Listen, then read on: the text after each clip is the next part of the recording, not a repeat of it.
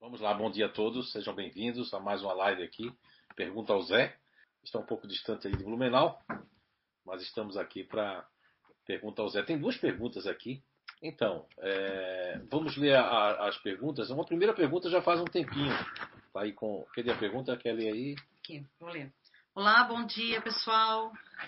A primeira pergunta, então, é do Leandro Kosvinsky. Kowalski. Kowalski. Onde fica o emocional no espírito? Então, Leandro, o emocional no espírito, né?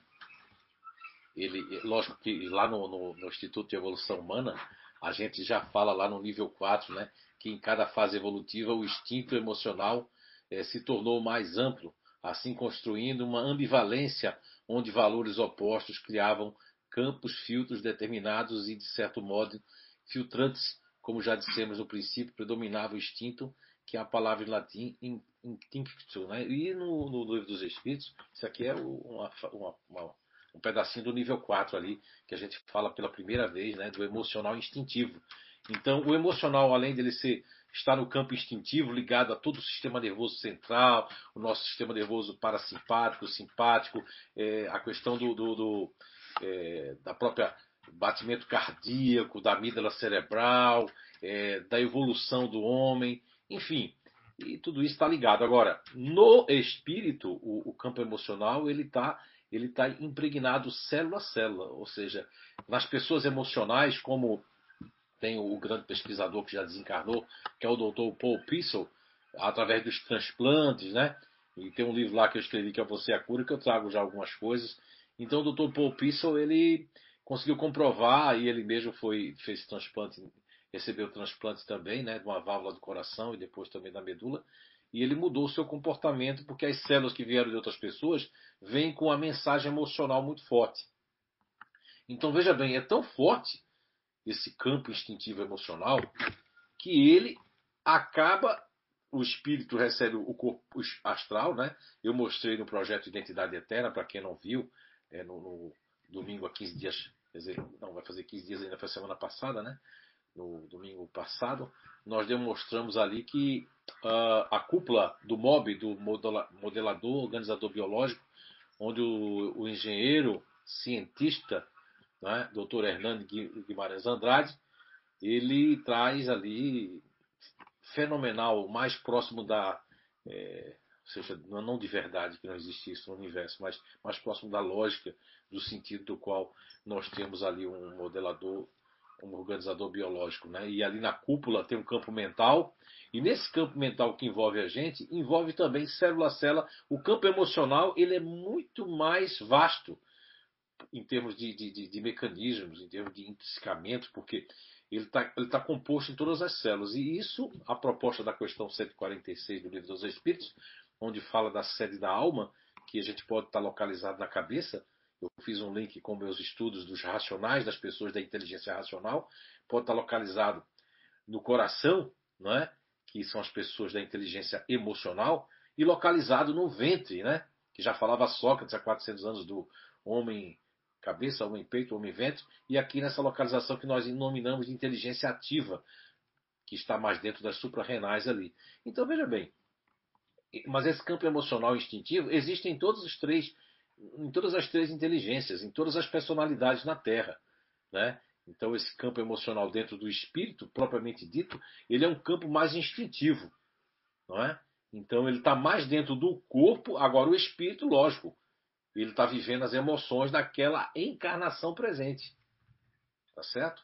E, e, e, esse emocional ele vai, vai evoluindo conforme o homem vai evoluindo também. Porque existem as emoções, que essa palavra emocional é tão abrangente, né? Então, existem as emoções que são emoções instintivas que vêm dentro da proposta, da nova proposta reencarnatória do novo grupo natural de inteligência, que é da nova personalidade que a pessoa vai ter na Terra, mas também está dentro desse campo emocional do funcionamento impregnado em todas as células desde o zigoto, a gente vai crescendo com essa impregnação. Se a tua sede é na cabeça, você é racional, você tem menos contato com essas emoções para os outros, mas para si mesmo você vai ter bastante, não é? Porque é o emocional instintivo que todos os grupos têm. Agora, vai existir o quê? Então, existem dois emocionais? Não, existe até mais, existem três. Existe o emocional instintivo que está em todos nós seres humanos, existe o emocional que, é, que são das emoções recorrentes do externo, e existe o emocional que é o campo que filtra, ele pode estar em terceiro plano, em segundo plano ou até em primeiro plano. Tá? Que aí vai designar os nossos comportamentos é, é, emocionais, os nossos comportamentos é, perante as pessoas e perante a vida, né? Então, mais ou menos por aí, respondendo aí a primeira pergunta do Leandro né, Kowalski. Tá certo, Leandro? Espero ter respondido a contento, tá certo? Então vamos agora para a segunda pergunta que vem de Portugal, né? É, lá de Aveiro, a Maria Duarte. Ela pergunta quando é que identificamos que um médio está em processo obsessivo? Muito obrigado, Maria Duarte, de Aveiro. Eu já passei por Aveiro já, é, num desses périplos meu aí por Portugal, passamos ali por Aveiro, né? Eu acredito que a Meluviana, né? Não sei se é em Aveiro também que, que, que ela mora, né? Se for, um grande abraço aí para todos de Portugal, Leonor, João, José Lucas, a Luci também, né? A Denise, né? Também lá em Portimão, ao Otávio dos Santos, ao Diogo Barros, inclusive é, a todos que são nossos amigos aí em Portugal. Um abraço muito grande, carinhoso para todos vocês aí. Né? E sintam-se abraçados. Ah, também tem a Luísa lá em Portugal, e tem, tem bastante gente aí, né? Mandar um abraço para todo mundo. Dona Amélia, agora lembrei dela. Né? Tem muita gente aí. Então, Dona Maria Duarte. No livro dos médios, ali no, na segunda parte, onde trata das manifestações espíritas, né? que também é o, é o, livro do Guia dos Evocadores, o livro dos médios. Poucas pessoas sabem disso, né? Então, ali na parte das manifestações espíritas, no capítulo 13, acredito que é o capítulo 13, da obsessão, que trata da obsessão, né, das manifestações espíritas.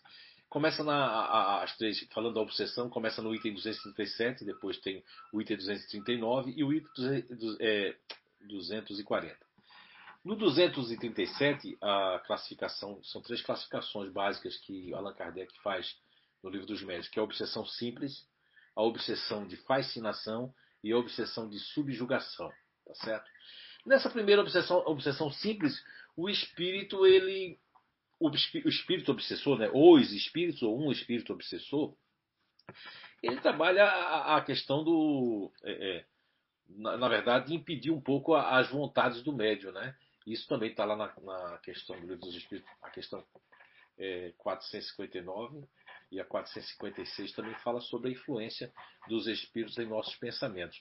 Mas se tratando da obsessão simples, o que é que vai ocorrer?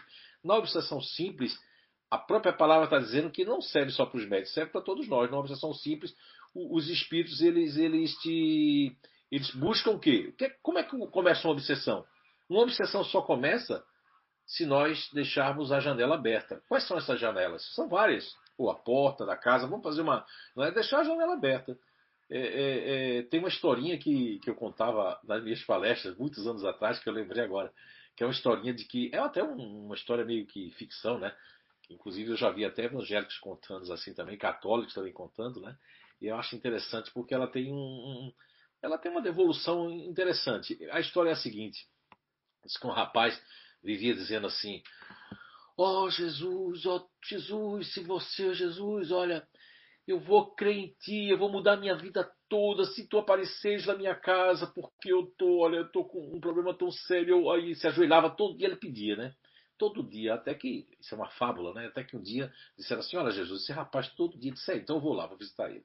Aí Jesus veio, bateu na porta dele. Quando ele abre a porta, ele vê que é Jesus. Ele, Jesus, tu vieste, Jesus. Eu, quero, eu tenho umas perguntas para te fazer, mas isso lá, lá na, na porta da cozinha, batia quase arrombando a porta com um ensurdecedor. Ele fez Jesus só um instante.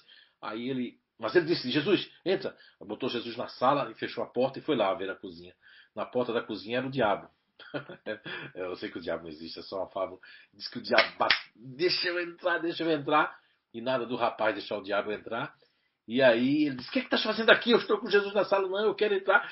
Aí ele pegou conseguiu fechar com muita força. E quando ele vai começar a conversa com Jesus na sala, mas, olha, Jesus, eu queria te fazer uma pergunta. Aí a janela do quarto dele começa a bater forte. Ele Jesus, só um instantinho, eu vou lá. Foi na porta da, do, da janela do quarto. E, e o diabo queria entrar e disse, sai daqui, eu estou com Jesus ali. Mas ai, aí ele pegou, fechou a porta, chegou na sala esbaforido, cansado, né?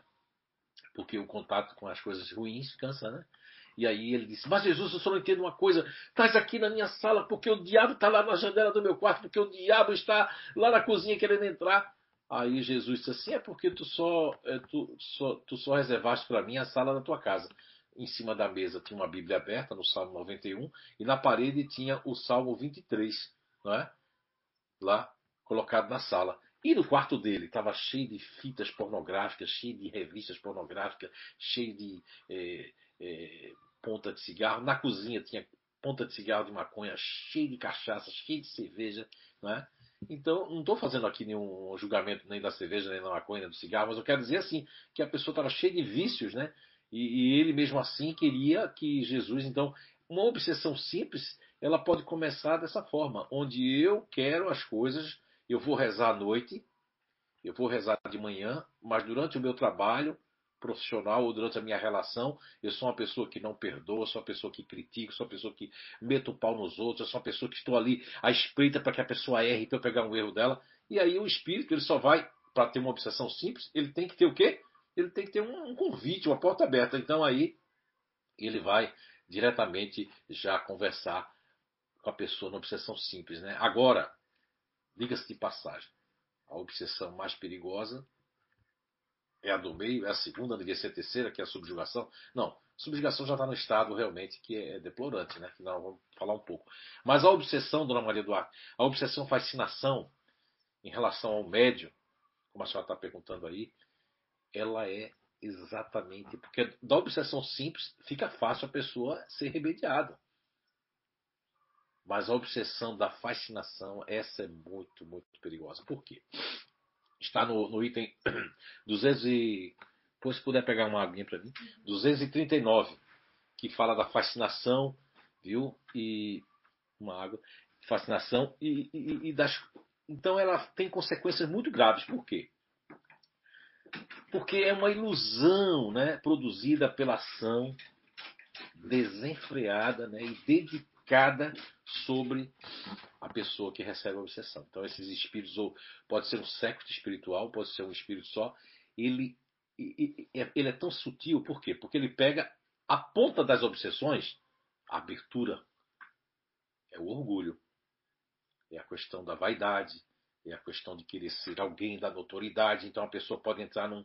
Por isso que existem essas, é, é, essas infelizmente, né, esses médios que, que, que detupam a coisa mais sagrada que é a mediunidade, né? Porque eu tenho a mediunidade como uma coisa sagrada, não como uma dívida, ou porque a pessoa está devendo é para evoluir. Não, eu tenho a, a mediunidade como uma coisa sagrada. Se você é medianeiro de dois planos, eu nunca quis ser médico, todo mundo sabe disso, né? Mas se você é medianeiro de dois planos, você tem que ser, isso tem que ser uma coisa sagrada. E aí, onde está? Onde é que o negócio mexe? Porque a pessoa ela, ela pode ser um excelente médium no início, qualquer trabalho. Mas depois, se ela quer vaidade, ela quer ser famosa com isso, ela não foi, ela não, não teve, obrigado, ela não teve sucesso na sua vida profissional, ou, ou nunca foi elogiado, e aí ela pega um público e aquilo vai crescer. Aí os espíritos vão fascinando a pessoa.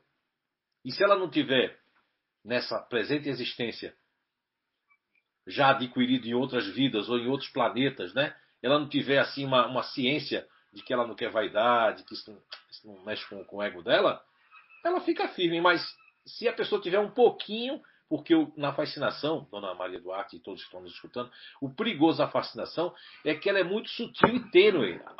Ela vai de acordo com a vicissitude e com o grau evolutivo do espírito. Nenhum espírito vem. Ele tem que ser muito. Ele tem que entrar em, em, ó, em sintonia e frequência psíquica, energética e de gostos, inclusive, porque ela, ela vai trabalhando aquilo que a pessoa é. E a pessoa não sente. Agora, é lógico, se a pessoa tem bom, bons propósitos, a pessoa não faz mal a ninguém, a pessoa quer acertar, e ela teve um, um, um requisitos de despeito, despeito, né, de, de, de, de vaidade, isso é fácil de retroceder rapidamente. Não é? Agora também as pessoas, Dona Maria Duarte, que estão em volta, seja do médio ou de uma casa espírita, também podem estar fascinadas achando que os outros estão obsidiados. Existe isso, existe. A pessoa pode estar. Tá, isso existe muito naqueles assim, ó. As pessoas, porque não existe fanáticos só na igreja protestante, né, no, evangélicos ou nos católicos, existe fanáticos dentro do, do, do, do do movimento espírita, não na doutrina espírita, mas no movimento espírita existem aqueles que são aferrados a certas questões e perguntas e, e, parágrafos dos livros da codificação e eles não estudaram a revista espírita, não conhecem Allan Kardec, é, não, não, não, são pessoas com a mente aberta para o estudo da compreensão e fazer um link com a ciência, um link com o dia a dia, porque não adianta você colocar para a pessoa, ah, tal pergunta, tal isso, tal estudo dos espíritos, se você não colocar no dia a dia para os jovens. Daqui a pouco é uma doutrina que pode ó, diminuir. Por quê?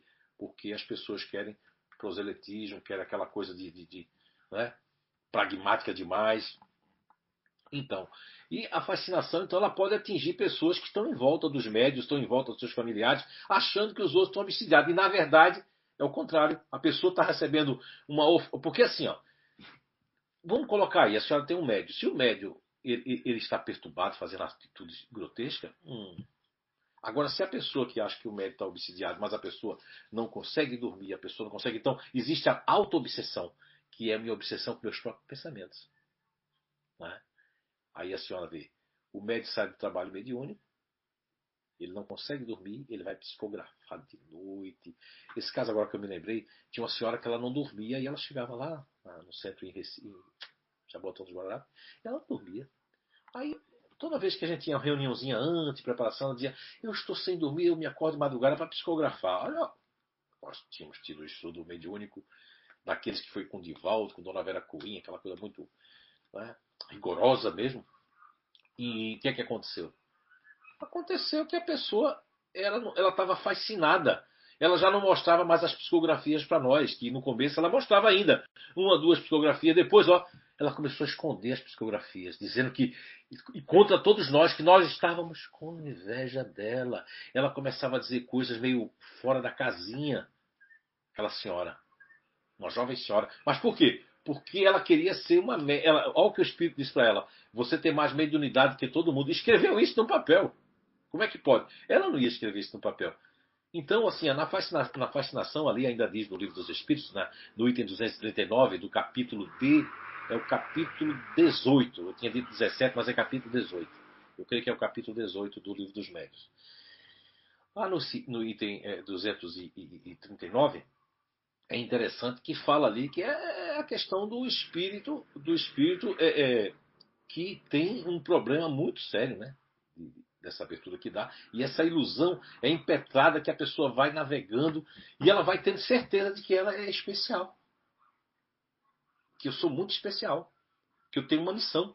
Que eu preciso. Aí aquilo vai tomando conta, infelizmente, médios aqui brasileiros, como aí em Portugal, qualquer lugar, se o médio ele quer notoriedade, se ele quer chamar atenção, se ele precisa de feedback, precisa que as pessoas. Aí, aí a pessoa, porque eu posso ter fascinação de criar também um método, criar uma coisa, achando que é, é muito diferente quando você consegue comprovar aquilo com as pessoas. E depois, Dona Maria Duarte, de Portugal, de Aveiro, nós temos aí o, a subjugação, que também foi tratada durante muitos anos pela Igreja Católica nascente e também por todos os meios como possessão. É? Houve alguns filmes, como aquele filme sexta é, acho que é Sexta-feira 13, não, é aquele, eu esqueci assim, é um filme que tem ali que tinha Poltergeist, o fenômeno também, teve outros ali que pegava a moça e a moça ficava, acho que é Sexta-feira 13, né? O nome do filme, é muito antigo. E isso aqui foi um fenômeno dessa nossa família, com a prima minha, né? É, eu mesmo, no início da minha mediunidade, eu, eu fiquei várias vezes sem memória, já perdi a memória várias vezes, né? Uma vez eu perdi lá atrás, eu, eu não sabia onde é que eu estava, tinha ido para casa da minha tia em Rio, Rio Doce, Olinda, Pernambuco, né? Então há várias coisas que acontecem que são é, involuntárias, mas no meu caso não era possessão. Né? Agora, no caso da subjugação, aí o, o, o tá ligado, tomado, é, é, é uma contrição, contrição assim que não, é que prevalece a vontade daquele que sofre a obsessão né, de, de, de possessão. Nós temos um caso na CEIU, aqui lá em Blumenau, que, de uma senhora ali, que, meu Deus do céu, olha só, e são muitos anos já. O espírito, quem entende mais disso, a Eunice ali, que trabalha, está trabalhando nesse caso há muitos anos, junto com a equipe maravilhosa que vai na casa dela, mas ela já chegou a se jogar do ônibus. Como é que a pessoa vai se jogar do ônibus e bater a cabeça para morrer? De ficar pelada na frente. Foi aí que levaram ela para para o espiritismo quando ela ficou pelada na frente da, da ginecologista, foi da psiquiatra. Ela ficou pelada né, e, e, ficou nua, ficou nua no meio da rua. Quem é que vai fazer um negócio desse? Isso se chama possessão onde o espírito doma vontade, é uma, essa, essa é, contrição né, que fala o livro dos médios, é uma contrição, algo que uma simbiose muito forte, jungida muitas vezes já na encarnação do espírito. Pode acontecer isso? Pode. O espírito do passado tem uma simbiose tão grande, eles têm uma, uma vicissitude, eles têm uma vingança, tem tudo isso, são vários motivos. Né? Cada, cada obsessão é, é diferenciada. Então eu espero ter respondido aí as duas perguntas iniciais. Temos mais pergunta? É, vamos, per... vamos, falar quem está aí primeiro. As Só um pouquinho. Tem uma pergunta anterior é, que é, um, é, sobre um outro tema, mas já que a Vanderleia fez uma pergunta dentro do, do tema que estás falando, é, do, sobre o grupo de inteligência, que ela fala especificamente sobre futurista, é o mais propenso à fascinação. Então, bom, bom dia, né, Vanderleia? Bom dia a todos novamente, né, que estão entrando. Olha, tem um livro né, que eu guardei na gaveta para posterior, posteriormente estar lançando ele, que no início eu falava das nove faces do médio, da mediunidade. Esse livro já agora será doze faces do médium e da mediunidade. Ou vai ter um título parecido, né? E eu não tive, é, é, é, não é autorização, né? Mas eu me senti que ainda tem vir muito conhecimento, as pessoas têm que conhecer bastante essa, essa descoberta, né? Que eu sou apenas um mero descobridor para realmente a gente poder colocar. Mas já tem coisas que eu posso falar aqui. Por exemplo, é, a mediunidade de ter uma. É, uma não, porque existem os médios uniformes, existem os médios que mais é, consciente, semiconsciente, e existem os médios que têm assim, ó, é, uma vazão muito grande para receber muitos e muitos determinados é, tipos diferentes de espíritos. Olha só, como as pessoas que nascem no grupo natural de inteligência, que nós nominamos de futuristas, Tá? Quem tiver interesse pela primeira vez está tendo contato com o que eu estou falando. É, domingo que vem nós temos o projeto Identidade Eterna. Ainda dá para participar, porque porque você ainda vai pegar, já tem na internet a primeira, o segundo, é, que é, o, é, a primeira aula, né? É, a primeira aula lá do, do Identidade, Eterna projeto. Então, os futuristas eles têm essa capacidade é, de, de terem vários pilotos automáticos e de se adaptarem. Então, essa abertura né, é, neuropsíquica e espiritual, em termos de se eu possuo, porque todos nós, menor e maior grau, temos essa capacidade de estar recebendo né, intuitivamente, de qualquer forma, é, uma ação espiritual, porque assim, eu fico assim, se todos nós podemos ser obsidiados, então todos nós podemos ser médium em alguma forma. Agora, existe a mediunidade ostensiva. Então, se você tem uma mediunidade ostensiva e você, é, você pode realmente, o futurista, Vanderleia, ele pode, na, na, na, faixa obsessiva de fascinação, eles são os mais propensos. Não que os outros não sejam, mas eles podem se autofascinar e auto também se obsidiar. Como? É, pela ilusão de estar tá, é, da fantasia. Como é que é isso? E principalmente os futuristas ativos. Como eles não param para pensar, se eles estão usando o seu racional em segundo plano e eles fantasiam coisas, eles juntam as coisas e já multiplica aquilo quando vê, já dá um filme. Eu nunca vou esquecer do, do Sérgio, né, do é, esposo da, da, da Graciele, que ele fala que ele, ele não tem nenhum terreno, mas já construiu, ele só tem um terreno, mas já construiu shopping na, na mente, né? Então o futurista pode fazer isso em vários aspectos, tanto nas coisas positivas quanto nas coisas, infelizmente, também negativas. Sim, sim, não é o que mais tem obsessão, não, não.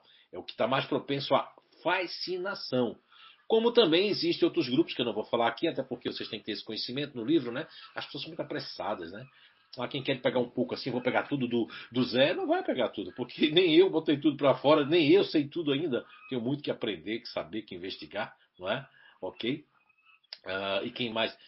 O que eu mais podia dizer é que existem grupos também que estão mais propensos à possessão.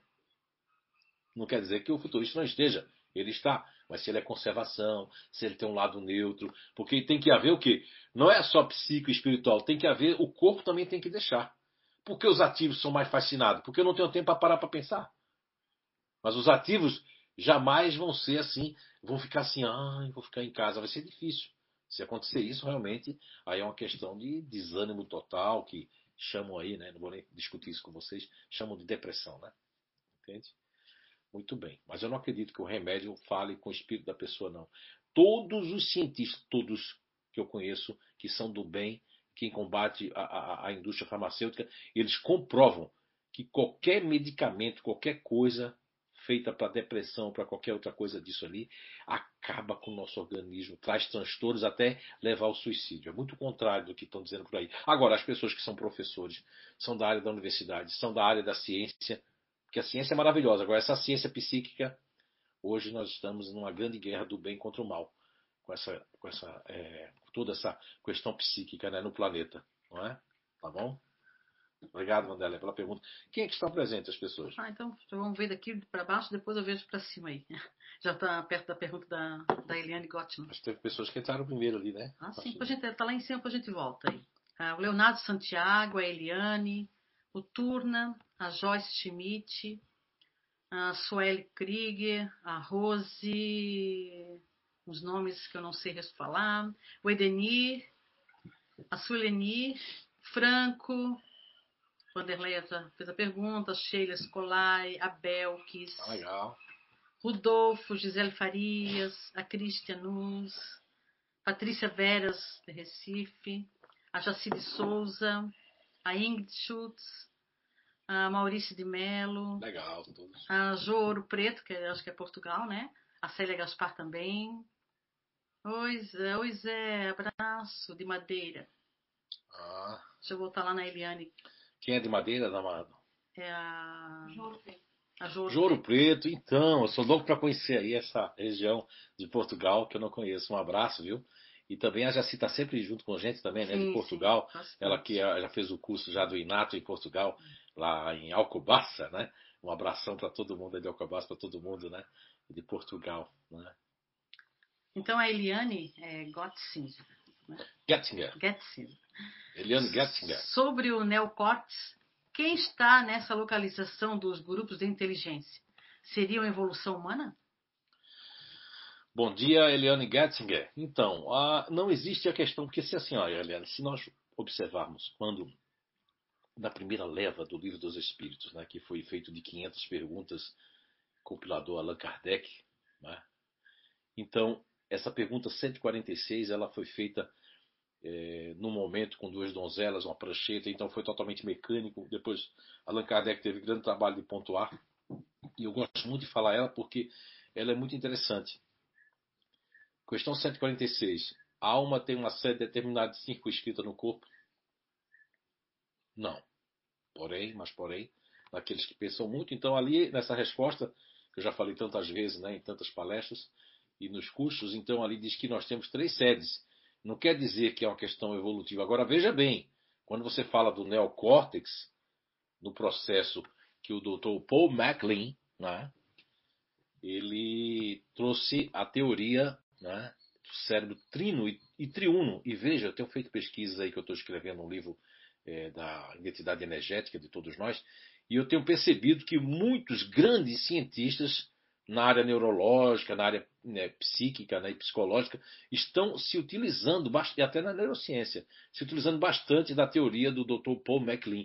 Está sendo bem aceita porque ele mostrou que nós temos três cérebros, três encéfalos, né?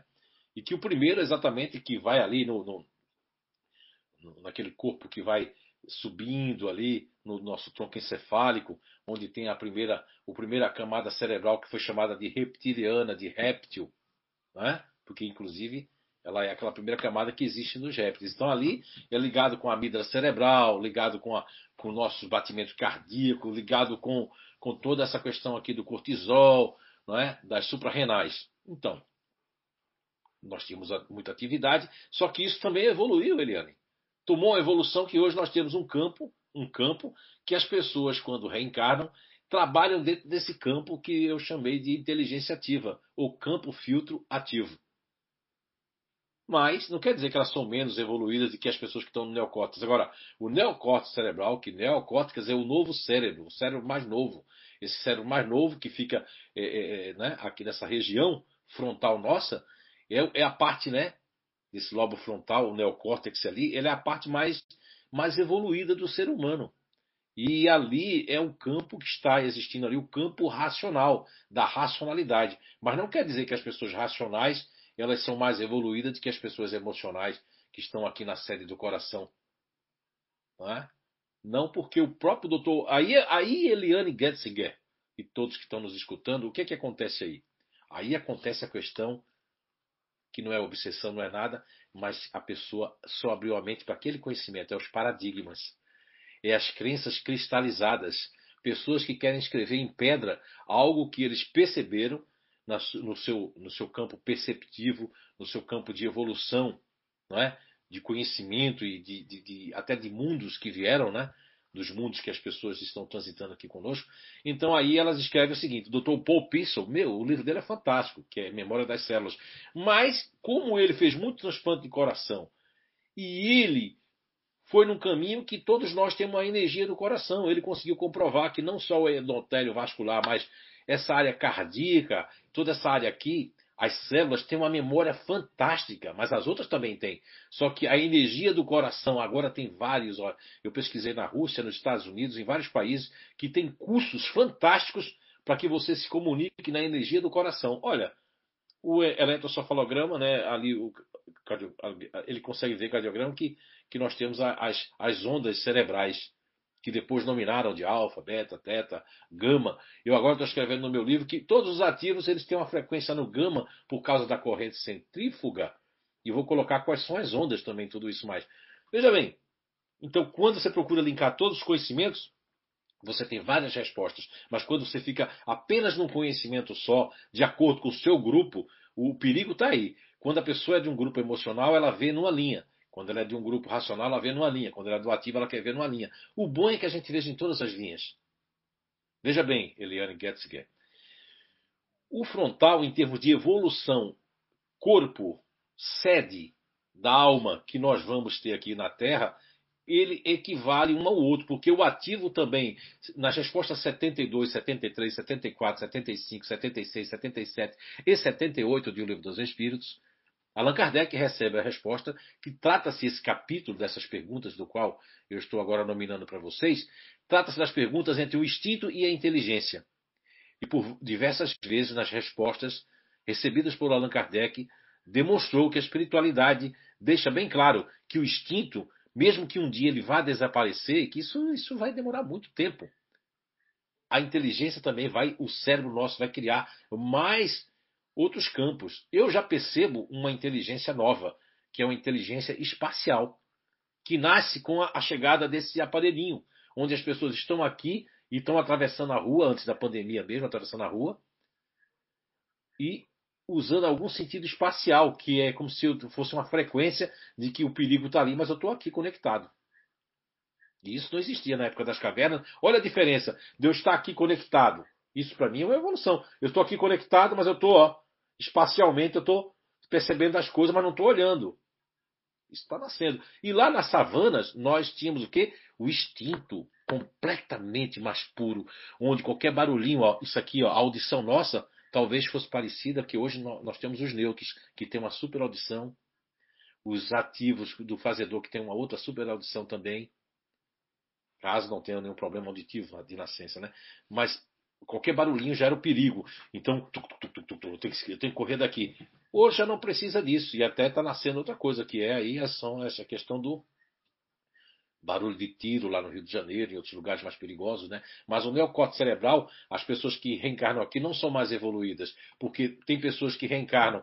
É, a lógico, se vier cientistas, pessoas que vêm de outros mundos, vão reencarnar, reencarnar usando mais o racional, em primeiro ou em segundo plano. Mas não quer dizer isso, porque tem pessoas do ativo que são fantásticas. Eu tenho um, um, nome que fez uma reforma, que lutou contra as coisas erradas dentro da igreja nascente, que foi o Martinho Lutero, né? Martin Lutero. Martinho Lutero, ele, ele, eu li a biografia dele, ele foi um fazedor mesmo. Tinha até problema de trancar o intestino, de raiva contida. E ele protestou pela questão da, da justiça. E ele tinha um ativo, ele agiu. Então, muitas vezes a pessoa tem racional, mas não age. Veja que não existe ninguém melhor do que ninguém, mas o neocórtex cerebral é uma evolução do corpo humano terráqueo, terráqueo.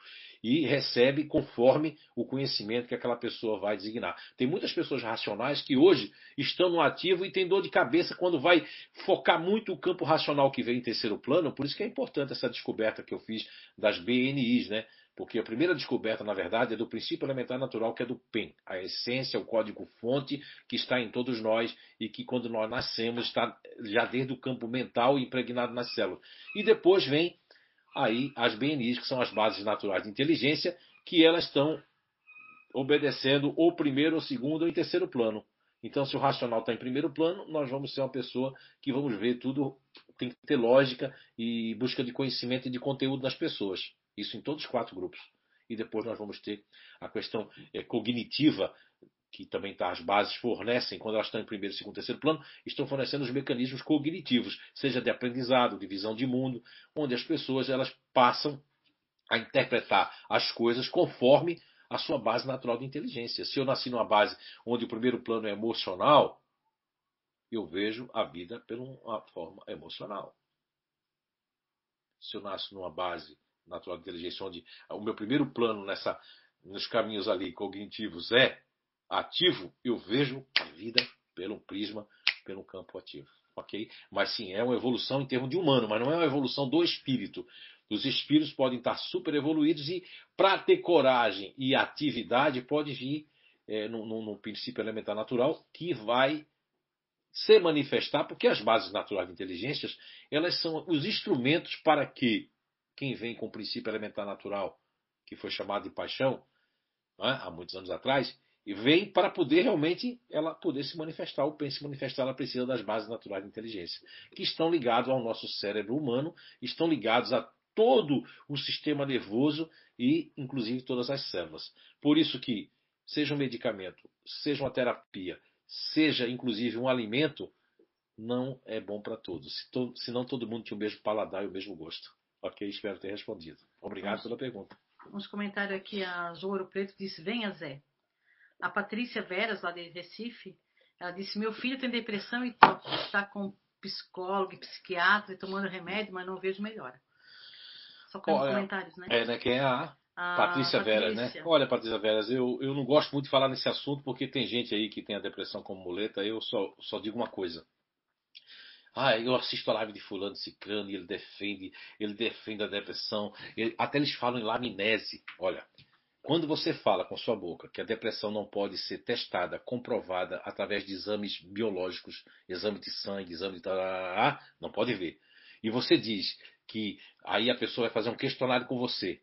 Aí você, dentro do questionário, você está com mimimi, vamos supor, com todo respeito. Você está você tá com uma obsessão espiritual que os psiquiatras por aí não vai. Eu vejo pessoas espíritas, palestrantes, escritores espíritas, que ainda. Olha, olha como a pessoa tem ainda a questão é, do paradigma com a ciência psiquiátrica, porque a ciência, a ciência psiquiátrica é fantástica. E mesmo assim vai errar também, como eu vou errar. Agora, dizer que uma droga que há cientistas renomados que provam que serve tomar, eu já dei os nomes aqui, eu posso pegar ali, que é o é, Peter é, Getzing, Get, é, Gretzing, eu não sei pronunciar o nome não é inglês, é outro, acho que ele é dinamarquês, tem o Peter Brine e tem outros ali que falam livros, livros, chamando inclusive de máfia da medicina. Acho que esse pessoal é louco, são pessoas graduadas, PhDs. E aí vem aí palestrantes brasileiros, portugueses e etc., defendendo o uso que a droguinha, o remedinho, Ó, falando em sináptica, em fenda sináptica, cara, falando em neurônios. Aonde é que é? O neurônios, olha, aí a pessoa está muito equivocada, não é a área dela, não deve falar. Eu pesquiso muito cérebro, não sou médico, não sou, mas eu sou um pesquisador da área cerebral dos neurônios, dos neurotransmissores, das sinapses. Então, assim, é, não é a química aqui, porque então a pessoa não teria que ser espírita. Se eu, se eu escuto, Patrícia Veras, de qualquer pessoa que não seja espírita, não tem o um entendimento da obsessão, de que o espírito e a mente, elas é que mandam no nosso emocional, e a pessoa vem dizer que uma droga, que o, o cara vai passar depois de vários questionários, uma laminese, vai passar uma droga, que a droga vai conversar com o seu íntimo, com o seu espírito. Cara, a droga vai mexer nas químicas. Se seu filho não melhorou, não melhorou, porque o problema não é a depressão do nome que foi dado, porque uma mentira dita 500 bilhões de vezes se torna verdade. Então, houve um interesse para que existisse essa doença, a depressão, mas todos nós temos tristezas, todos nós temos baixa autoestima. E aí pegaram essas tristezas. Ah, mas se a tristeza não passa e não tem motivo, tem a pessoa que não fala. Quantas conversas fraternas, conversas dentro da casa espírita de uma pessoa ter uma conversa com uma pessoa, não fala nada porque não sentiu a sinergia, não deu confiança. Aí fala com outra, conta tudo. Assim é também com o médico. Eu chego no médico, como eu quero que ele continue com a minha depressão, porque eu tenho mais atenção de mamãe, eu tenho um negócio mal resolvido de outra vida, ó, aí o Espírito me explica. Eu posso ter uma tristeza profunda que é a idade X, Y, Z, que eu vou sentir aquilo porque eu não me liberei. Eu estou fazendo a mesma coisa que eu fiz na outra vida. Existem muitas explicações. Como também pode ser algo que eu não quero dizer para ninguém. Eu tenho uma homossexualidade dentro de mim, eu tenho uma outra opção sexual dentro de mim, eu tenho uma coisa maltratada, eu amo o pastor. Eu já tive um caso da pessoa num bairro chamado Itopava, não vou dizer o nome não, porque se eu disser ah, Itopava já. E a pessoa se apaixonou pelo pastor.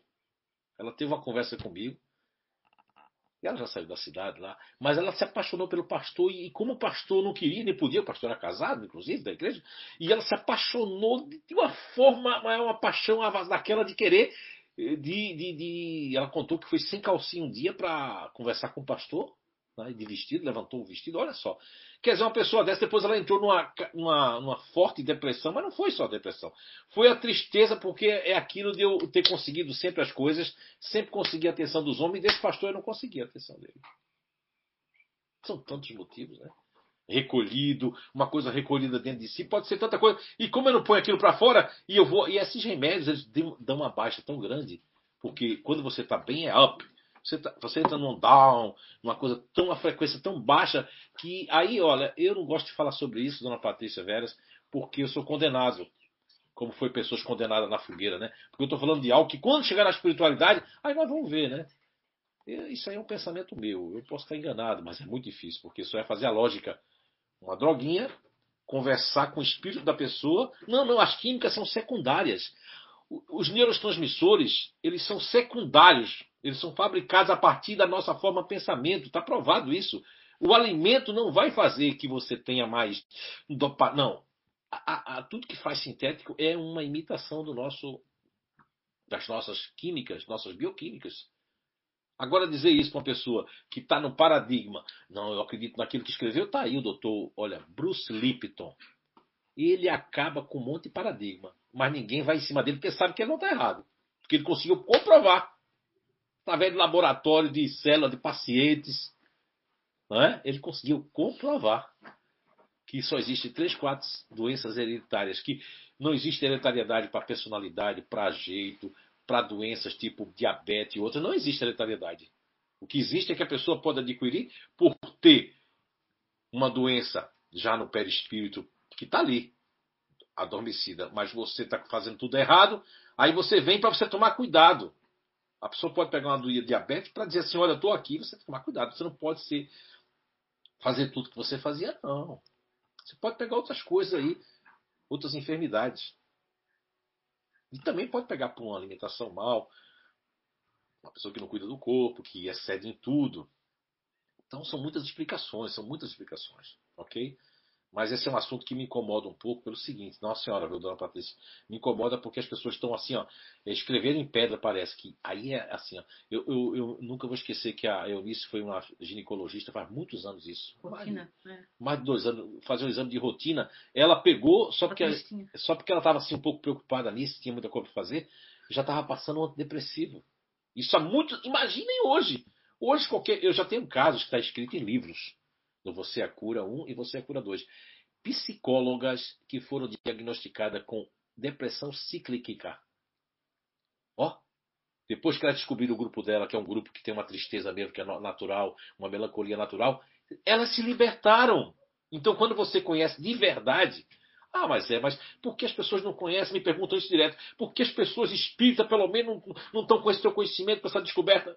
Meu querido, Olha, não estou me comparando a Jesus nem a ninguém, que eu não sou porcaria nenhuma, me sinto Chico, Chico Xavier sentia o cocôzinho da poeira, eu sou a, a, o mosquito que está ali pousando na coisa. Então, assim, olha, é uma questão de que a pessoa está com a mente fechada, os paradigmas. Agora, o que eu fico feliz e ainda me motivo para ficar, se não desistir de tudo, é que eu vou para Portugal, consigo comprovar. Vou para a Alemanha, consigo comprovar. Aí eu vou lá para Espanha, consigo comprovar. Aí eu vou para o interior do Brasil, vou ali, vou acular. E as pessoas que trabalham comigo conseguem comprovar que existem os grupos naturais de inteligência e que existe essa diferença entre nós. Isso é que é fantástico. E eu vou cumprir a minha missão, pequena missão, fazendo a minha parte e vou fazer a minha parte. Agora, aqueles que estão cristalizados em paradigma, a gente tem que orar por eles, tem que rezar. É questão mesmo de. Eu não discuto nem política nem religião. Por quê? Porque eu oro por todo esse pessoal. Porque, como eu venho de outros mundos, eu não vou entrar nessa briga aqui. Logo, logo partirei para o mundo que eu vim e beleza. É assim que eu penso, vou fazer o meu melhor. Valeu? Quem está mais aí? Quem entrou mais? Olha, tem um monte de perguntas boas, tá? Bastante aqui. É, vou fazer um comentário aqui, já que a, a pergunta foi da Vera. É, realmente é mais espiritual, eu sei. Mas posso tratá-la em casa com passes. Sim, né? Tratar com passes, muito bom, mas aí, olha, veja só. A, a, só, Vera, aproveitando agora, veja bem. Escreveram aí que o passe cura a depressão. Olha, o passe ele pode ser um coadjuvante maravilhoso.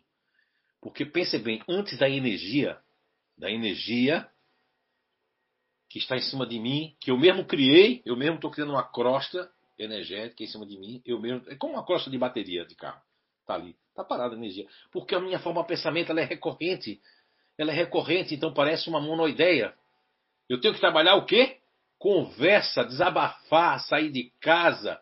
Se eu tenho alguma coisa que eu não disse para minha mãe, para meu pai, porque eu não tenho coragem de dizer por causa da sociedade, que eu queria isso. Ah, mas como é que a pessoa cria isso no século XXI? Cria, porque o meu espírito é antigo, e eu venho nessa com psique masculino, um corpo feminino, um psique feminino, um corpo masculino. Eu tenho uma paixão que eu não é correspondido. Eu só quero aquela pessoa. Eu só queria ser é, é, bem, às vezes até por causa da admiração que meu pai e minha mãe podem ter admiração por mim, mas o, os meus amigos não têm um, um despeito, porque o despeito ele pode estar numa crise, numa inveja invertida. Não estou dizendo do seu filho, não estou dizendo agora para todo mundo. O que é inveja invertida? é aquilo que eu, eu, me, eu me planejei para ser uma coisa, os outros estudaram menos do que eu, e eu mesmo sou alvo disso, direto. Pessoas que diziam-se minhas amigas, mas porque elas fizeram pós-graduação lá no céu onde tem não sei quantos estudos. E aí, de repente, o Zé veio com tudo isso. Meu querido, aí é que tá. Se você é espírita, não é que seja imperdoável. Poxa, Agora, quando a pessoa não é espírita, a gente entende, é materialista, é PHD, é... isso é tudo importante, mas isso é tudo terreno. Uma pessoa pode ser, olha, como diz na minha terra, o cão chupando manga no inferno lá de biologia, mas ela não entende nada de agronomia, então ela não é sábia. Sabedoria é, é o conhecimento que você vai adquirindo ao longo das existências terrenas e também numa, numa existência você não, não vai saber de tudo. Isso frustra muita gente que tem a vaidade como base e pode a pessoa ter uma grande tristeza. A Isabel Mendes, é, aqui é a tarde, em Portugal, Caldas da Rainha. Isabel Mendes, é. um grande abraço, Caldas da Rainha, onde tem aí o CCE, né? Do José Lucas, e tem outros também, são dois centros espíritos que né, já palestrei aí na Caldas da Rainha, perto de Óbidos, perto da casa do grande José Lucas, né? E família, legal. É, a Fernanda Herbele Nogueira, Maurício de Melo, a Maria de Lourdes também, a Silvana de Aschnabel. Maria de Lourdes, que é lá, certo, lá de Cal da Rainha. Silvana de Aschnabel, que o, o, sabia que de Aschnabel em alemão quer dizer bico doce. não esqueci não, tá vendo? A Regiane Ramalho comentou, começar os domingos com mais conhecimento, maravilha. Obrigado pela disposição de vocês. O Regiane Ramalho, o Valmir Ramalho e o Caio Ramalho lá de Rondônia, né, Porto pois Velho. É. Então, um grande abraço para essa família aí e que o Papai do Céu abençoe a todos vocês que estão agora aí, né, nos prestigiando aí com a presença de vocês nesse domingo.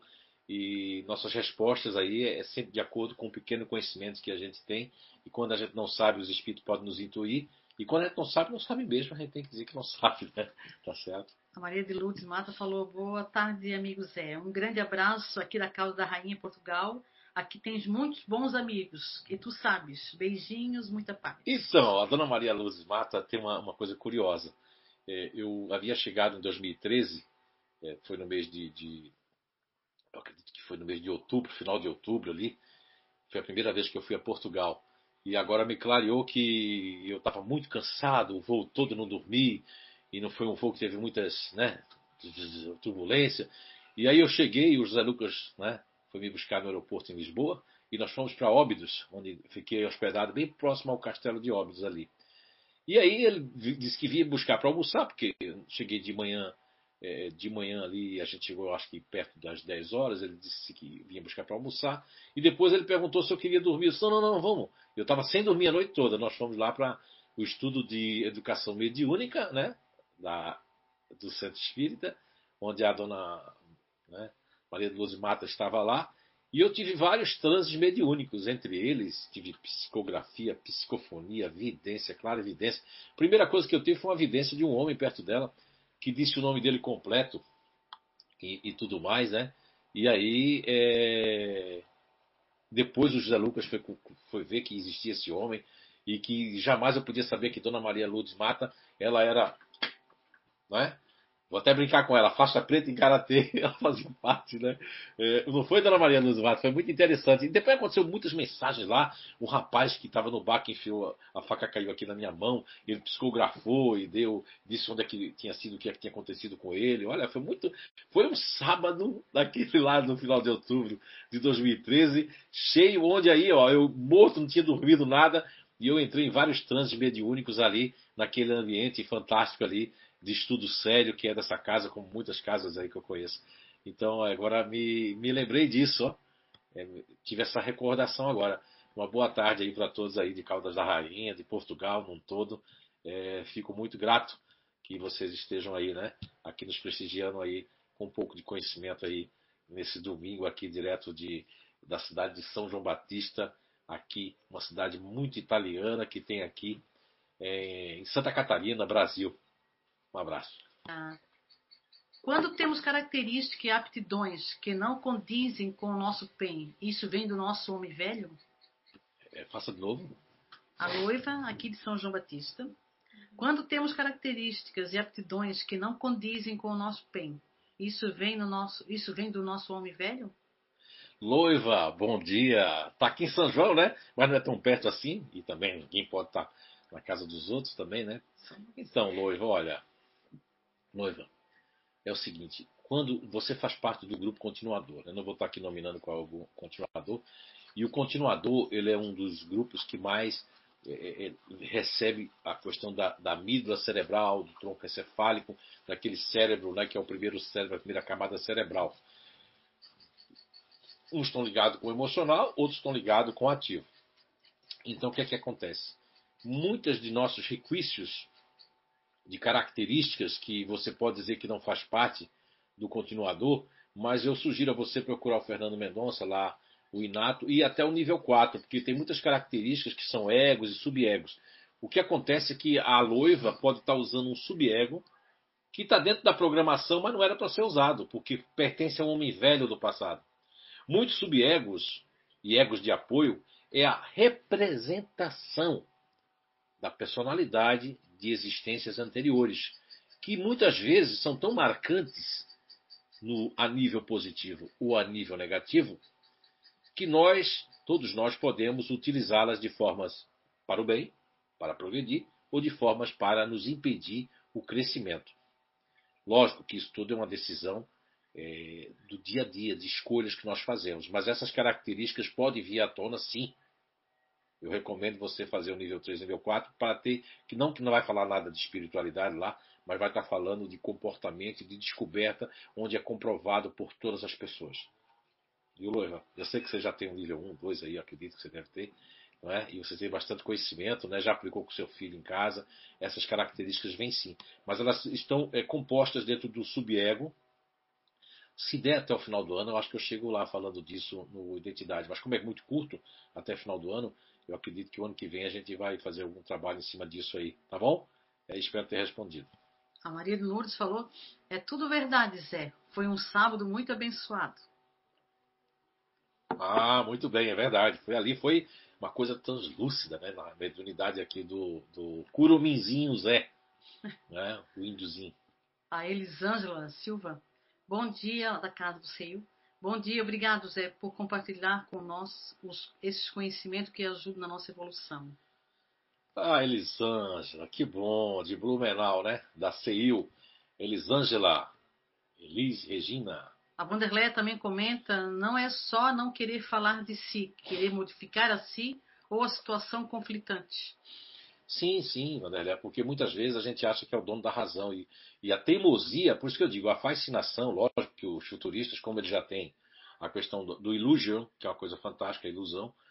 Ai, onde é que a ilusão é fantástica? Sim, a ilusão traz a imaginação, traz a imagem projetada, traz coisas fantásticas da criatividade, né? É, por exemplo, eu fui a Hollywood, nos Estados Unidos, mas eu, eu não me lembro como é que foi as coisas, mas eu lembro da energia, que eu já sempre falava dos Estados Unidos da América, que a energia, ela, dentro dos Estados Unidos, é a energia da illusion, ou seja, Hollywood fabrica coisas fantásticas como o Avatar. Como é que uma pessoa pode criar, né?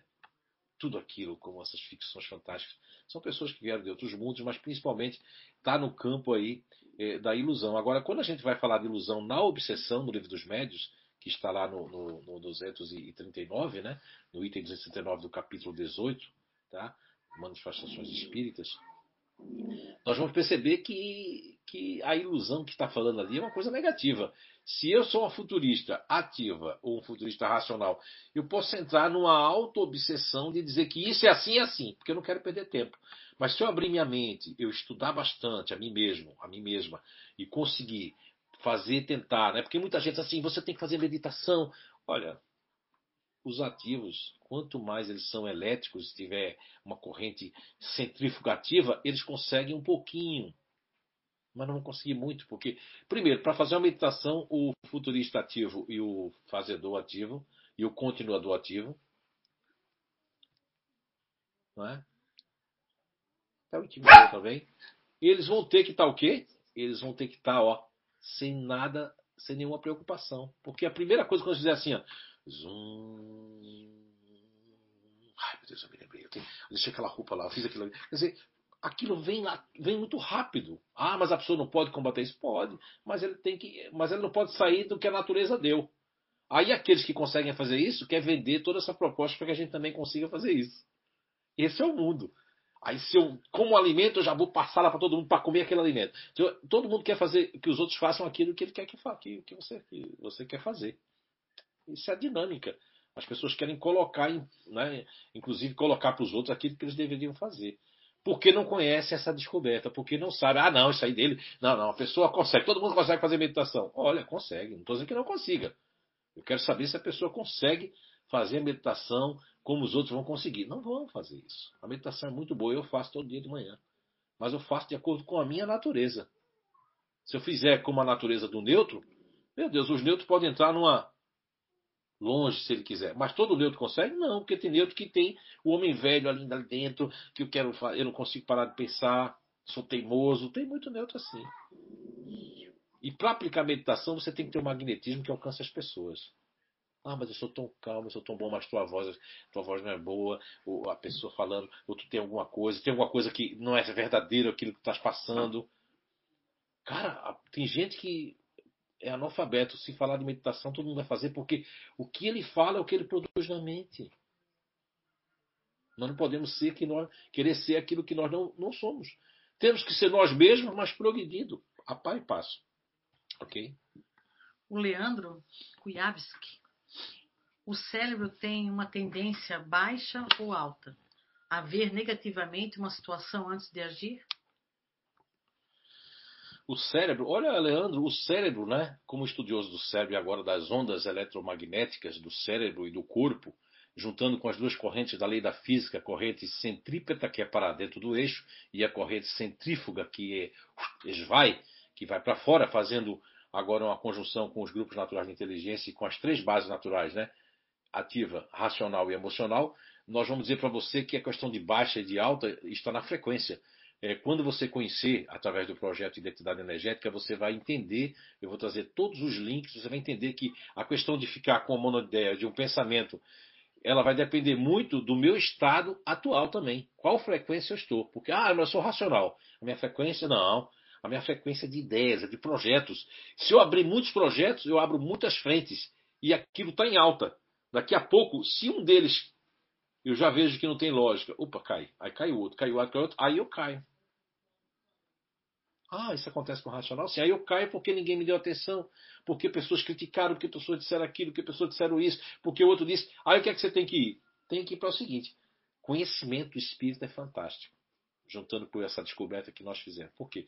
Porque se eu estou me espiritualizando, se eu estou fazendo um trabalho em mim mesmo, diário, mesmo que seja semanal, de ler o Evangelho, mas de aplicar aquilo na minha vida.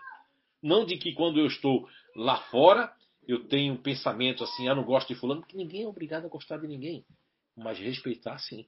Nós temos que respeitar todos aqueles que se dizem nossos inimigos, ou que não compactuam com nossos pensamentos, ou com a. É, como é que se diz? Com, com, as nossas ideias, ou com os nossos ideais, ou com a, a questão de, de, partidária, de futebol. Eu acho isso tudo tão pequeno. Eu, não estou querendo dizer que as pessoas que são partidárias e, e que gostam de futebol são inferiores, mas também não são superiores, porque quem está acima de tudo isso já não quer saber de discussão nenhuma. Já tem outros propósitos. Não é? Eu, por exemplo, sou uma pessoa que não perco com discussão com coisas que. que é, tem gente aí, eu vejo mesmo palestrantes espíritas, pessoas em fora espíritas discutindo coisas, se está ali, se não está ali, se foi ali, é, se o espírito está assim, se foi assado, se foi aquilo que quis dizer, se o livro dos médios. É muito melhor você, porque aí são aí é a questão de escolha que eu falei no início das primeiras perguntas. Eu vou ler só aquilo que me interessa, eu vou entrar em alta, mas posso entrar em baixa que aquilo que me interessa não me ajuda. Só para eu passar para os outros que eu sei. Existe o conhecimento fragmentado, existe os pseudo-sábios, que são aqueles que sabem muita um pouquinho de cada coisa, e existe aqueles que querem saber de uma coisa, mas querem saber bem feito, e aí ajuda a si e ajuda os outros. Pode estar em baixa, pode estar em alta, mas a questão é, no cérebro, isso é muito, muito maior. Isso não é assim só esse pedacinho. Vai muito, isso vai muito além porque vai, vai primeiro. Se o meu campo é racional em primeiro plano, se for ativo aqui já muda, que eu quero ver logo a ideia, logo em coisa, aí eu posso estar em alta e aquilo vir baixa. Se eu tenho o emocional depois do racional, já é uma outra história. Então não é a mesma história sua para todos. Quando você pergunta do cérebro, aí a coisa é para todo mundo, mas quando a gente põe que cada um tem, cada um de nós temos três cérebros e eles funcionam em unissono, só que um com condicionamento total, o segundo com um apoio e o terceiro cérebro distante, porque assim dá a diferença que fala a questão 804 de O Livro dos Espíritos, quando Allan Kardec pergunta sobre a desigualdade das aptidões e recebe numa resposta muito vasta que assim Deus o quer, mas ali coloca que também nós vamos ter outras experiências, inclusive de pessoas de outros mundos né, de outros planetas, como eu mesmo, né, de outro planeta, vem para ajudar de alguma forma. E é, é para aprender também, né? Que eu tenho aprendido tanta coisa aí, a gente tem aprendido, né? Então, é para isso. Então, o cérebro é muito mais vasto isso aí. Nas obras que eu estou escrevendo aí, tentando terminá-las, né? E aí tem gente que faz assim, termina logo, seu desgraçado, que eu quero logo ler isso aí. Mas vai terminar no, no dia certo, né? É muita coisa para fazer o Aldonir Berker. Estamos passando por um período difícil. Minha cunhada está com câncer terminal e meu irmão descobriu que também está com câncer. Como lidar com isso? Tenho a convicção de que é uma escolha do espírito deles, mas é difícil lidar com isso. É o Mauri ou Almir?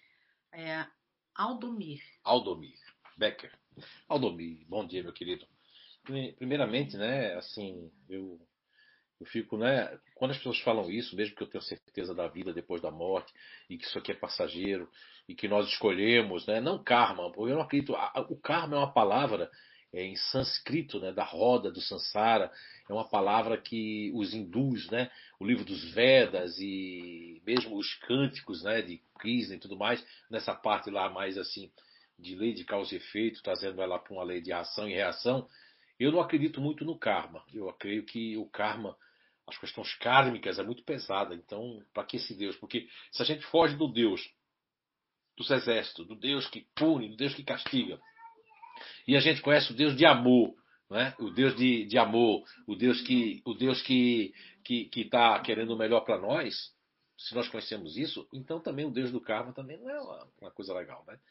Agora, quanto ao câncer, eu tive pessoas que foram na, na CEIU fazer tratamento em Blumenau, Santa Catarina, de câncer, pessoas que eram católicas, que não eram espíritas, foram lá fazer o tratamento, com linfoma, assim, uma coisa linfoma, aqueles assim, terminais e se curaram. Voltaram para a sua igreja católica, que eu dei conselho, se você se sente melhor lá. Agora, teve pessoas trabalhadoras da casa espírita, da CEIU, que tiveram câncer e desencarnaram. Agora, o que eu vou dizer agora vai chocar muita gente, porque o, principalmente os espíritas que são fanáticos do movimento espírita. Nem tudo é consequência que a pessoa tinha que ter câncer nessa vida. É bom levar em conta o tipo de vida que a pessoa leva, a alimentação, essa questão desses enlatados, dessa, dessa comida, porque eu vi que a Betânia, que, que a Betânia é, da nossa casa trabalhadora, ela, ela sempre está colocando ali a, aquela leitura da Alcalina Tua Alma, né, que foi uma psicografia recebida é, por, por, esse médio aqui que vos fala, no evento ali, não sei qual foi o evento, mas é muito interessante, que é o doutor Otto Weiburg, né, que foi é, ganhador de um prêmio Nobel, né, psicografou. E veja bem, ele já fala dali, que ele já lutou contra o câncer, esse homem, no passado. E ele, no passado ele já dizia que as alimentações estavam trazendo câncer.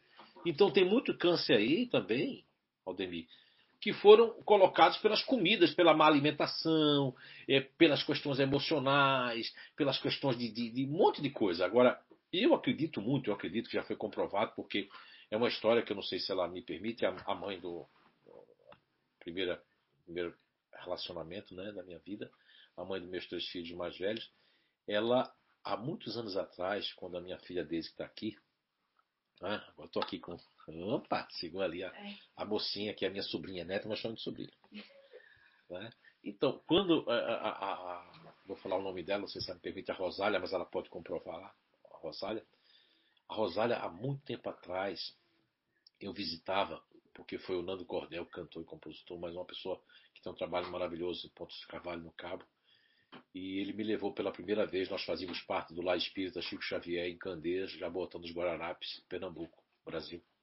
E ele foi a primeira pessoa que me levou é, no leprosário, que hoje não se chama mais lepra, tem uma, um nome que se chama Rancianize, né? Que é a Rancianize. Então ele me levou, e lá é praticamente na cidade de Paulista, Pernambuco, é quase uma cidadezinha, uma mini cidade, com muitas casas, uma vila inteira de pessoas com, com com a rancianice, com a lepra, e também tinha outras pessoas que estavam melhores, que tinham ultrapassado, mas ficavam morando lá mesmo. E tinha aquela ala do hospital, do leprosário, que era uma ala, uma ala bastante que as pessoas estavam sendo carcomidas, sendo é, de, des, desintegradas né, nos, seus, nos seus órgãos, é, enfim.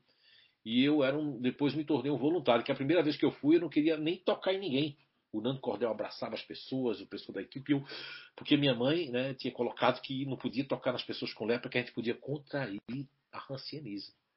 Onde eu quero chegar com isso? E a Rosália, na época, quando ela, ela, ela não tinha vontade de vir, ela ficou assim. Depois houve uma mensagem espiritual de que ela não podia visitar o leprosário, porque tinha no campo perispiritual dela ainda uma fagulha que ela podia contrair aquela doença. Olha só. Então aí, desde essa mensagem, eu realmente criei né, a, a, a credibilidade, que eu sou um médium consciente, e o Espírito não ia dizer isso para proibir ela de ir, não, não, porque ela não podia ir. Então, existem pessoas que não podem fazer certas coisas com os outros, não podem perseguir as pessoas, não podem é, ter o desamor, que não vieram porque pode vir à tona o que está lá dentro do perispírito. E nos livros de André Luiz, não, é? não sei se você já leu. É, quando as pessoas estão com câncer, é muito bom. Eu visitei muito o Hospital do Câncer em Recife, junto com o sargento da Polícia Militar, que era o Luiz Carlos. Nós levávamos gibis. Não sei se os jovens sabem o que é gibi. Levávamos, a gente recolhia gibis ali e nós íamos de 15 em 15 dias no Hospital do Câncer. Não sei se você me lembra, minha filha era pequena, né? Uhum. Íamos 15, 15 dias lá levar para as crianças um gibizinho. Hoje tem esse material maravilhoso aí dos espiritinhas, né? No, lá em Portugal, tem aqui no Brasil, que é o Ala né? Michel, né? Com esse programa, mas não tinha na época. Acho que o Ala Michel não era nem nascido, talvez, quando eu fazia esse trabalho, né? Não, sou tão velho assim, sou jovem, estou com 20, 25, né? Não, estou com 45, agora lembrei. Não, é 55. Não, eu não sei mais, eu acho que. Então, aí, meu querido, olha, dizer para vocês que se elas aceitarem uma leitura, eu, eu sempre fiz evangelho nos evangélicos e, e, nos católicos sem nominar o espiritismo. Ah, vamos fazer um evangelhozinho. Ai, que coisa boa, que oração bonita. Mas eu não tocava que a espiritualidade, meu amigo. Não, mas eu estava eu tava pensando nisso. Mas para aqueles ali, o que é importante era fazer a oração. E que possa ter alguma recuperação, de novo, mas a recuperação começa no espírito. Porque o Dr. Bruce Lipton e outros cientistas, que nós podemos reprogramar nossa célula. Agora, no, quando o câncer está avançado, porque o câncer tem ele como fungo. Tem uma árvore aqui que está com fungo, é um câncer. E o câncer ele é um tipo de fungo que é diferente para cada pessoa, porque cada organismo é uma história e cada espírito é um universo à parte. Mas é, meus sentimentos de, de, de, de, com você, de ser solidário à dor e dizer para você que tem que ter muita fé, mas fé no futuro. Que futuro? No futuro que nós sabemos que essa vida é passageira e que nos fortalece saber que nós é, vamos passar para um, uma outra fase, de outra dimensão, e depois nós vamos voltar. E a, a, a, o câncer, a doença, ela é, ela é assim, é uma, eu digo assim que ela é educativa no sentido se a pessoa não se revoltar. Ela pode se tornar boa se a pessoa não se revoltar e não ficar contra o que está passando. Mas também é, pimenta nos olhos dos outros é refresco. Só quem está doente, que uns vão sentir mais medo, outros vão sentir mais revolta, outros vão sentir desespero, outros vão sentir vontade de viver mais. E não é fácil isso. Para ninguém. Para quem tem família, uma pessoa, como diz em Portugal, que o nome é cranco, está com câncer, com cranco, e não é uma tarefa fácil para os familiares e nem para a pessoa que está passando por isso. Mas a fé, como diz o Evangelho segundo o Espiritismo, que é a fé humana e fé divina, ela lá no finalzinho desse título, né, dessa passagem do Evangelho segundo o Espiritismo, é, ficou impregnado em mim que é a questão do magnetismo que nós empregamos quando temos fé. Muitas vezes a pessoa toma uma pílula de farinha, mas ela tem tanta fé naquela pílula que ela não sabe que é de farinha que todos os, é, todas as coisas passam. A água, que é, eu vou estar trazendo um novo livro aí falando sobre o poder da água, né? E a água é um, é um mecanismo fantástico de, de, transformação. A água pode se transformar. Massaro Amoto e, e nas suas pesquisas, né, das mensagens da água, e outros cientistas, estou trazendo cientistas que já falam sobre e não, não conhecem água fluidificada. Mas, por exemplo, essa água aqui, ó, se eu bezer ela para mim mesmo, então assim, ó, Aldemir, é Aldemir, né? Você poder colocar um copo com água e você não precisa ser passista, nem ter feito o curso, não. Vai importar é o amor. Impregnar nessas águas, me ver uma intuição. E dá um, todos os dias você dá um copo a cada uma. Mas você faz um evangelho, faz uma oração. E você põe sua mão com fé, colocando a sua maior boa vontade, que os espíritos vão botar uma outra mão aqui. E a água, ela vai ser fluidificada para você, vai ser fluidificada para seus familiares que estão passando por isso. Espero ter ajudado de alguma forma o Franco, ele até comenta, acredito que despertei o meu câncer por causa de um rancor, uma raiva que eu tive.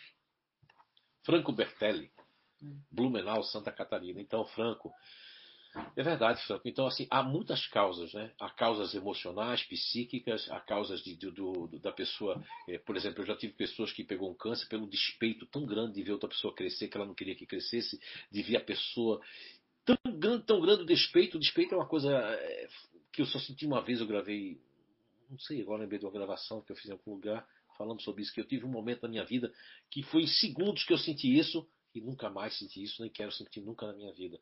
Imagina a pessoa que tem um despeito, ele vai crescendo, vira inveja, depois vira rancor, vira mágoa, vira vingança, vira maldade, e a pessoa ainda vai rezar na igreja desejando mal para as outras pessoas.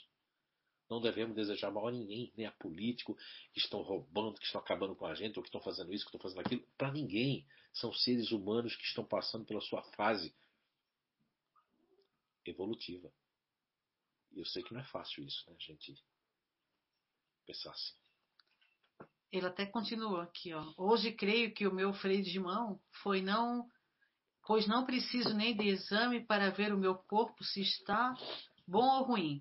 Basta fazer uma reflexão e ver o que eu ando fazendo. É batata. Quando não estou alinhado, ataque. Quando estou bem com a vida, fico tudo zerado. Olha aí. Isso vem comprovar, Franco, de que essa, é, essa mensagem que eu recebi há muitos anos atrás, né? Quando, quando a minha filha que está aqui, mais velha, ela era pequena, e a mãe dela não pôde ir para o leprosário, porque dentro do seu perispírito, do seu corpo espiritual, tinha é, é, exatamente requisitos de vidas passadas que podia contrair aquela enfermidade. Então, é, é quando você está dizendo que vai na linha, que se alinha na trajetória que tem que seguir, aí você vai ver ali no livro que eu tenho, que eu escrevi, mas não é psicografado, mas é interessante. Um livro chamado Quem Sou Eu, Quem é Você? Ali eu trago a questão, é, é, a questão assim de, de, programação, de comprovado que, de certa forma, nós temos o livre-arbítrio, mas somos programados. Se você reconhecer a questão 146, que uma dessas sedes da alma eu tenho que reencarnar, já deixa, não deixa de ser uma programação. E há outras programações reencarnatórias de eu não desviar naquilo que eu vim, eu, inclusive tarefas difíceis, porque o Franco ele vem dentro de uma base que é uma base tanto de crescimento como de teste, que é a base natural de inteligência racional para fora, que tem como essência código do fonte, né, o princípio elementar natural, que nós chamamos da gula, da inovação. Então tudo isso faz com que, se eu passar por isso muito bem feito, eu vou desencarnar e evoluir muito mais. Mas a prova foi pedida porque você está repetindo um grupo que fez uma queda lá no passado muito distante sua e você pediu para vir nele. E mesmo que tenham dito assim, olha, poxa, mas tu vai ter assim o teu pensamento, tu vai gostar só de coisa de conhecimento, de novidade, tu não vai se apegar com muitas coisas, tu vai, vai passar por isso, tu vai ter uma. A, a novidade, seja em qualquer, em qualquer aspecto da vida, vai te chamar, uma coisa mais fácil, tu vai achar que eh, tu não vai ter muito negócio de pudor, que isso tudo é, pode ser possível, né? E aí onde está? Não é, meu querido, meu amigo? Vamos ver agora a pergunta para baixo aqui, que tem bastante ainda. Bastante comentários também. É. Adoro essa psicografia da Alcalina Tua Alma, que a Sheila está falando. A Sheila Escolari, do Rio, é. Niterói. Um abração, Sheila. Dora também, é. e o Hernando. Não é? A Douglas o Douglas, o Douglas falou sobre o tempo, né? Não, a Douglas é outro isso aqui. É Douglas Albrecht. Bom dia, Zé. Estarei, em breve estarei por aí, fazendo uma visita ao CEIU e fazer seus cursos. Abraço. Ah, é, Douglas? Seja bem-vindo, então. Ah, sim, o Douglas, eu acho que, se não me engano, é, ele é, é, é do Mato Grosso. Ele teve no Foreblu, acho que no primeiro Foreblu, né? O Douglas, é, ele, ele. Eu agora lembrei de você, Douglas. Você é do Mato Grosso, não estou enganado, do Mato Grosso, do Sul, do Mato Grosso normal, né? Porque no Brasil nós temos dois Mato Grosso, eles são em Portugal, não estranho. O Mato Grosso era muito grande, se dividiu em dois, ainda doou alguma coisa, como Goiás doou a terra para Brasília, ainda doou para o Tocantins, então o Brasil tinha estados que eram enormes, né? O Brasil é um país muito grande, muito enorme mesmo. Tá bom? Bem-vindo, seja bem-vindo. Mas o Douglas lá do Bacalhau, lá, o sobrinho da, da, da Julie, ele me fez uma mensagem, eu não pude responder a ele, mas agora, viu, Douglas, é, é, é, da Julie lá. E o que que acontece? Do tempo, a relatividade do tempo, Albert Einstein falou sobre isso, mas você falou uma coisa certa, viu, Douglas? Você está em consonância comigo. O tempo ele é muito relativo em relação até os livros de André Luiz, se você puder ler, já trazem ali os espíritos algumas, é, algumas questões muito, muito interessantes em termos do tempo, né? Inclusive, até vou falar uma coisa para você, Douglas. Até entre os grupos naturais de inteligência, eu estou falando com outro Douglas, o Douglas de Blumenau. Se você vê o tempo para a Anice, que faz parte do grupo natural de inteligência fazedor, não é o mesmo para mim. Um segundo para ela é tempo. Um minuto. Para mim, eu preciso de cinco minutos para processar, né, para pensar o que eu vou fazer. Não é? Então, é ó, já existe uma relatividade de tempo entre os grupos, entre as pessoas ativas. Por exemplo, para um nadador ali, que vai bater o recorde dali na, dos 100 metros ali, não sei se é 100 metros ali que existe, ou com um corredor de 100 metros, um segundo faz diferença. Mas para uma pessoa que tem que passar o dia todo esperando alguma coisa, ou tem que esperar o sinal ali, esperar o, o meteorologista, esperar uma coisa, o tempo é mais. Porque o tempo ele não é linear. O, o homem foi que construiu ali o, o tempo gregoriano, aquele negócio todo para medir o tempo, né? para fazer o relógio, para a gente saber os horários. A lua e o sol já foi grandes instrumentos do tempo, né? Como Yi Yang. Hoje todo mundo está pegando Yi Yang para tudo, para tudo que é curso, que é a medicina chinesa, que está muito agora, está vindo muito forte, mesmo com essa questão do, do Covid-19. do coronavírus, todo mundo quer falar de medicina chinesa, mas conforme a sua interpretação, usando, defendendo as suas teses dos seus cursos, que não é mal isso, como diz o português, mas confunde muito a cabeça das outras pessoas e aí há o que?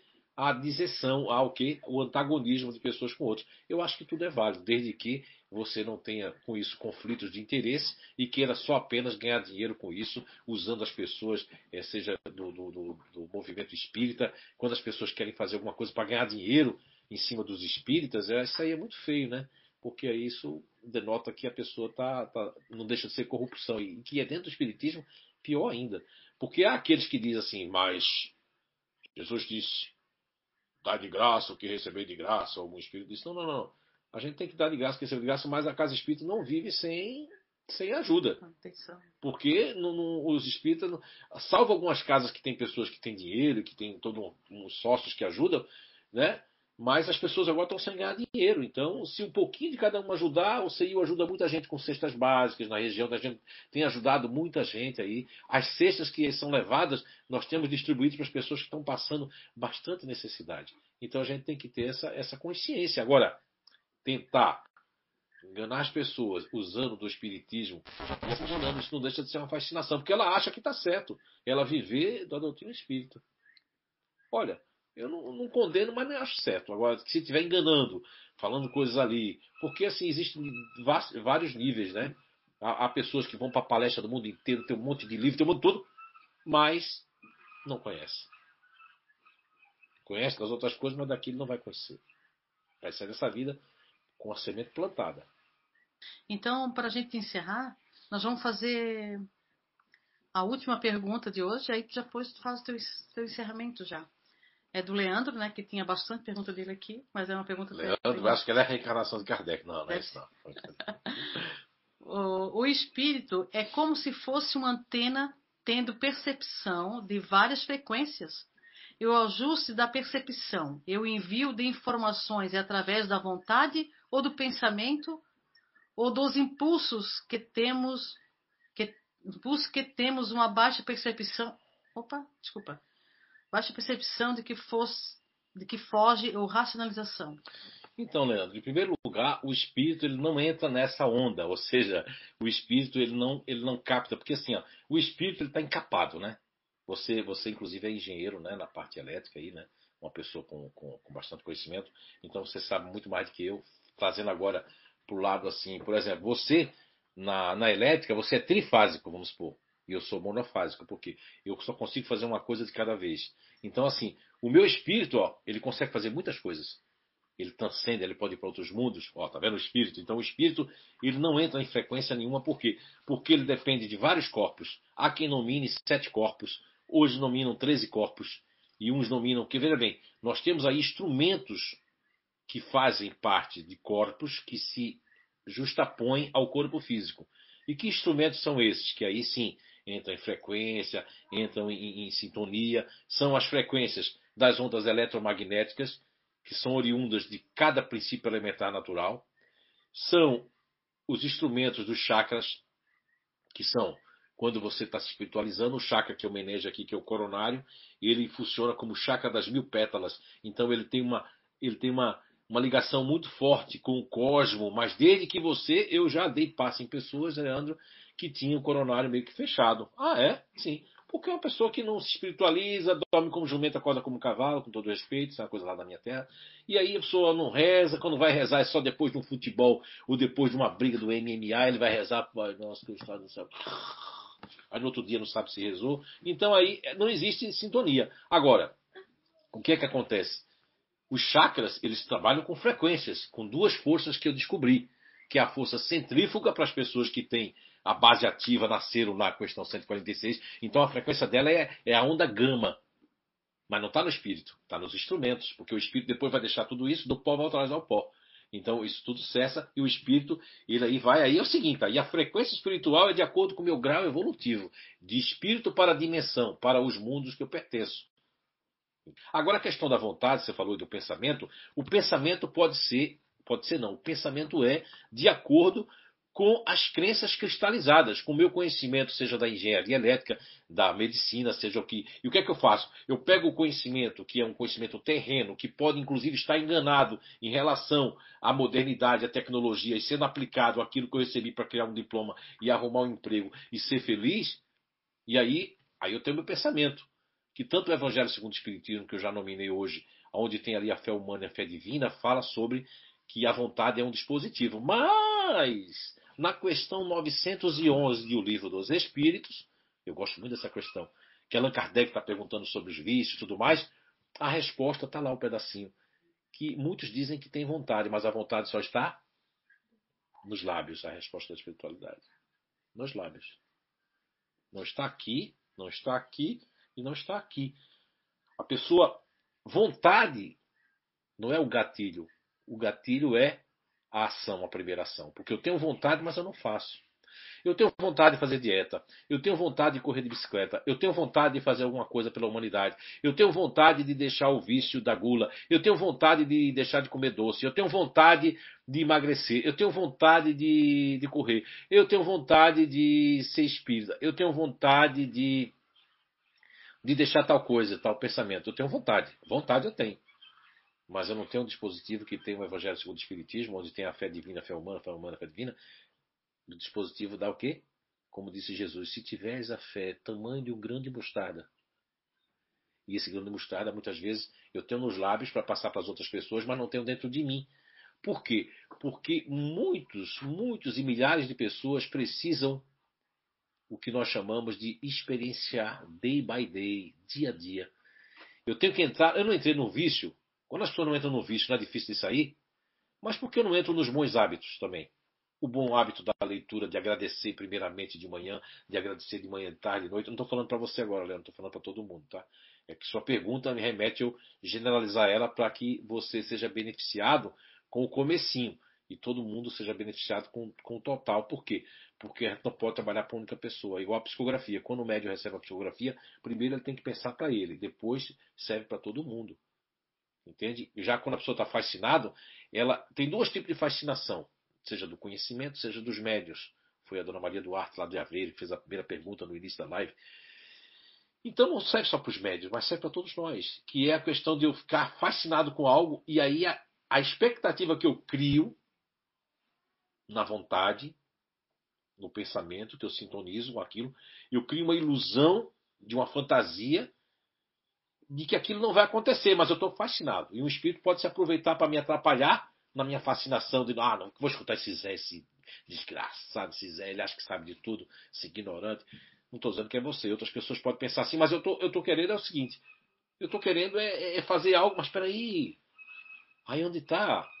A gente tem que ter a base fortalecida do conhecimento, saber o que é que eu vou fazer com esse conhecimento, como eu posso ajudar, quantas pessoas eu posso. Se eu atingir duas pessoas já está bom. Mas eu tenho que fazer isso com a vontade de ajudar. E eu sinto que você tem muita vontade de ajudar as pessoas, isso é muito importante. E suas perguntas são muito bem-vindas, por quê? Porque são as perguntas que transformam e modificam o mundo e as pessoas, e não as respostas. Porque as respostas mudam conforme a evolução da Terra e a evolução de cada um de nós. Foi um grande prazer estar com você nesse domingo e dividir com vocês e aprender também juntos, né? E desejar para vocês é, uma feliz semana e que Papai do Céu possa abençoar todos nós, a você aí na sua casa, no seu lar, e abençoar toda a minha família e a todos aqueles que são muito caros para mim. E que Jesus nos abençoe, o meigo Rabi da Galileia. Fiquem em paz e que Deus nos abençoe.